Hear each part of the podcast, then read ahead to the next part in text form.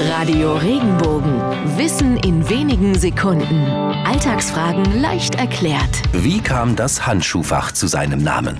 Heutzutage liegen bei den wenigsten Menschen tatsächlich noch Handschuhe in diesem Fach. Als das Automobil noch in seinen Kinderschuhen steckte, waren Handschuhe allerdings aus zwei Gründen sehr wichtig. Zum einen gab es anfangs kein Zündschloss. Autos mussten mit Hilfe einer Kurbel gezündet werden.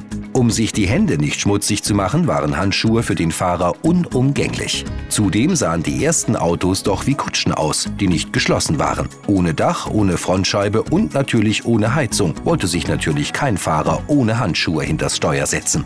Letztlich musste im Auto ein Platz gefunden werden, an dem die Fahrer ihre Handschuhe problemlos verstauen konnten. Das Handschuhfach war erfunden.